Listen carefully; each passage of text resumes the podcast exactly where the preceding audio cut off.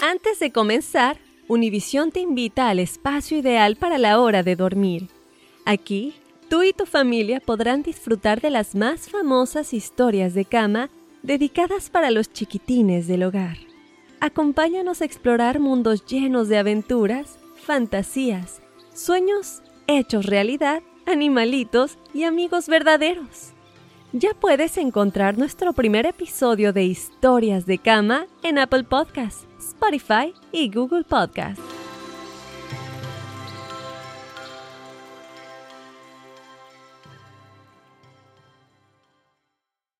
Hola amigos, soy Andrea Chediak. ¿Escucharon del nuevo podcast bilingüe Juntos We Shine presentado por Target? Ahí pueden oír las historias más inspiradoras de las personas extraordinarias en nuestras comunidades. Escucha Juntos We Shine por Apple Podcasts, Spotify o en cualquier plataforma de podcast. Fácil, ¿verdad? Suscríbete ya para ser notificado en el momento que se lanza un nuevo episodio. Together podemos hacer una diferencia, porque juntos we shine. Juntos we shine.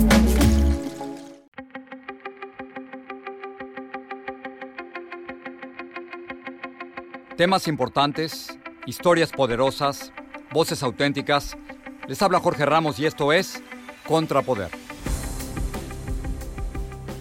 Bienvenidos al podcast. Más de 400 personas han muerto en Nicaragua por los enfrentamientos entre manifestantes y la policía del gobernante Daniel Ortega, pero el gobierno asegura que son menos y que han sido causados en parte por terroristas, esa es su palabra, que buscan derrocar a Ortega.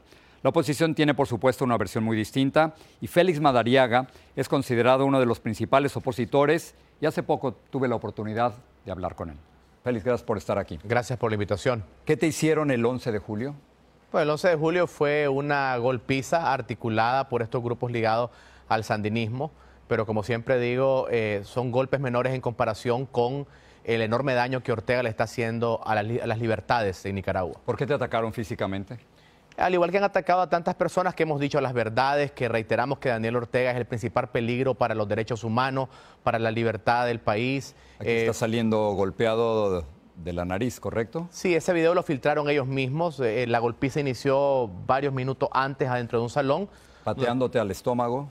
Sí, adentro habían habido además de eso eh, intentos de, de, dispararme, ¿verdad? Por eso yo hice todo lo posible por salir a la calle, sabiendo que si salía fuera de las oficinas eh, probablemente tendría más probabilidades de vivir. ¿hay alguna evidencia que tengas de que ellos son sandinistas? ¿Cómo ligas a ellos con Daniel Ortega? Porque lo dijeron, sus propias palabras. Hay otro video que es viral, que es público, donde ellos me dicen que por qué quiero darle golpe de Estado al comandante. En sus propias palabras, ellos lo dicen y se manifiestan como defensores del partido de gobierno. Son las palabras de ellos, no las mías. Dentro del gobierno, antes de comenzar la entrevista, me decían que te quieren calificar como terrorista mi pregunta es, ¿tú quieres derrocar a Ortega? Yo quiero sacar a Ortega al poder de forma pacífica, como la enorme mayoría de los nicaragüenses, por eh, los mecanismos que permite el sistema interamericano. No creemos en un golpe militar armado, eh, pero creemos que Daniel Ortega, como dictador que es, debe darle una oportunidad a la democracia. Hace poco, Daniel Ortega dio una entrevista a CNN en español y hubo un debate sobre el número de muertos. Eh, quiero que lo veamos para que me des tu reacción. Claro estos datos que se manejan eh, a través de algunos organismos de derechos humanos, incluyendo la CIDH, eh, no han sido depurados, no han sido verificados. Eh. Simplemente son denuncias que ellos han recibido y van sumando, van sumando, van sumando. Y los datos oficiales que tenemos nosotros, que no es poca cosa tampoco, son 195 fallecidos como resultado de esto enfrentamiento. El debate puede ser sobre los números, Félix. 195 dice él, casi 500 según los organismos de derechos humanos. Pero mi pregunta es, ¿él ordena, Daniel Ortega ordena asesinar, ordena matar, ordena reprimir a todos estos estudiantes? ¿Es orden de él? Sin duda, quienes conocemos perfectamente el sistema político nicaragüense, sabemos que desde que él llegó al poder en Nicaragua no se mueve una hoja dentro del Estado sin la aprobación o de Ortega o de su esposa Rosario Murillo. O que este tipo de cosas no pueden ocurrir sin la autorización de ellos. Absolutamente. De hecho, te cuento algo. Yo fui capturado por un grupo paramilitar y yo vi cuando ellos mismos estaban haciendo consultas telefónicas y no recibieron ninguna instrucción y por tanto se vieron obligados a dejarme ir. Eh, sin embargo, esto que último eh, fue un montaje. Entonces lo que te quiero decir es que en Nicaragua no hay una acción política que no esté bajo el radar de Ortega o de Rosario Murillo. Desde que los sandinistas llegan al poder, Daniel Ortega ha estado en la presidencia por más de 20 años. Todavía le faltan más.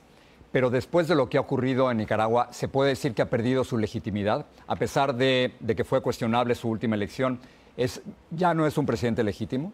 No lo es desde que se robó la primera elección. Es decir, Daniel Ortega llega en el año 2006 con elecciones amañadas, pero que respondían a las reglas del juego del momento. Pero posteriormente, como fue en el año 2008, hubo un fraude electoral que la Unión Europea o Ética y Transparencia, un órgano muy creíble en materia de transparencia electoral, dijo son las elecciones, los robos más claros que hemos visto en la historia. Daniel Ortega perdió su legitimidad en el año 2008 completamente y luego con una reforma electoral que le convirtió en un dictador, como le llamo yo, 2.0. Hablando de si es o no un dictador, esto le preguntaron también recientemente. Vamos a escuchar. La verdad es que yo estoy acostumbrado a que me digan de todo, ¿eh? digan de todo, no de ahora. Bueno, desde muchacho, pues. Desde muchacho, bueno, yo me acostumbré a que me dijeran terrorista.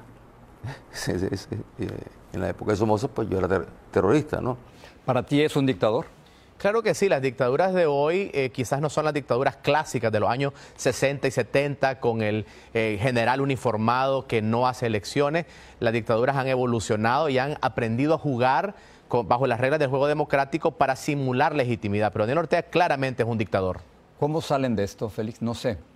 Durante la entrevista con CEN en español yo no vi ningún movimiento por parte de Ortega. Eh, ustedes quieren que él salga del poder. Hay un impasse.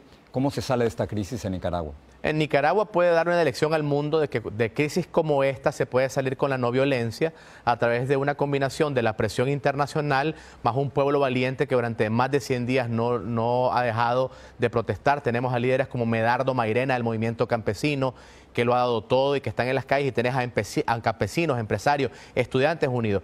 De esto se sale con elecciones libres y transparentes. Pero él no quiere adelantarlas. Ustedes habían propuesto para marzo del 2019, él dice que no que no, los, que no lo quiere hacer. Entonces... Tiene dos opciones, o el país llega completamente destruido económicamente, socialmente, políticamente hasta el 2021, o todos los nicaragüenses, incluyendo los mismos sandinistas, tenemos una oportunidad, tenemos un chance para poder tener elecciones libres, porque al fin y al cabo son las elecciones las que nos pueden dar un respiro. Félix, pero no hay un desgaste. Siento que, que la estrategia que se usó en Venezuela, cuando se protestó en contra de Maduro y mataron a tantos estudiantes, es muy parecida a la que se está siguiendo en Nicaragua. Tarde o temprano las madres y los padres le van a decir a sus hijos, no quiero que salgas a las calles porque te van a matar. No, y sin duda, una de las cosas que yo he insistido es que no se puede seguir exponiendo la vida como se hizo de, de una forma inclusive valiente, heroica a los estudiantes. Me, de muertos. me ha conmovido esa valentía del movimiento estudiantil nicaragüense. Pero la comunidad internacional tiene la oportunidad de poner una presión que, por ejemplo, no se le puso oportunamente a Venezuela. Hay que poner presión internacional con sanciones fuertes contra Ortega. ¿Qué pasa contigo, Félix? Estás aquí en Miami, regresas a Nicaragua. ¿Es peligroso para ti regresar a Nicaragua? Yo regreso a Nicaragua, no tengo absolutamente ninguna duda, voy a, cumplir con mis compromisos, tengo algunas invitaciones a parlamentos europeos, a universidades en Estados Unidos. Mi principal labor en este momento es llevar la voz de nicaragüenses que no tienen voz, gente que está detenida, mi colega Cristian Fajardo de Movimiento por Nicaragua está apresado. Seré esa voz porque tengo libertad, pero yo regreso a Nicaragua porque mi trabajo también es en Nicaragua. Pero no, no corres el peligro de que te vayan a arrestar. O sea, claramente te has convertido en uno de los principales opositores de Ortega. Mira, sí, tengo ese peligro y he dicho claramente que no quiero ser un mártir, no quiero replicar lo que pasó con Leopoldo López en Venezuela. Así que yo eh, creo que de alguna forma la presión internacional hará recapacitar el régimen de que personas que estamos abogando por la paz somos más un aliado que un peligro. Feliz, gracias por estar aquí. Gracias por la oportunidad.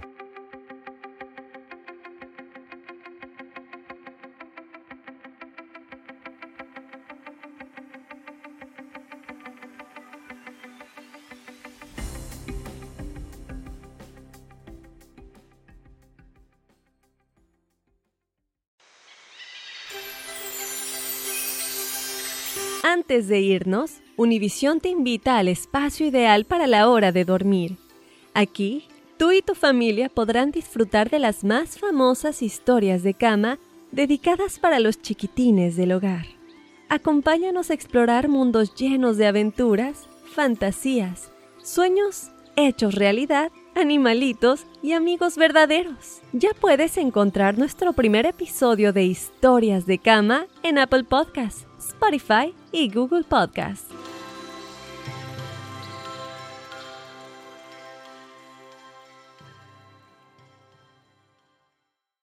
Suscríbete ahora en Apple Podcasts, Spotify o en cualquier plataforma de podcast y busca la frase Juntos We Shine.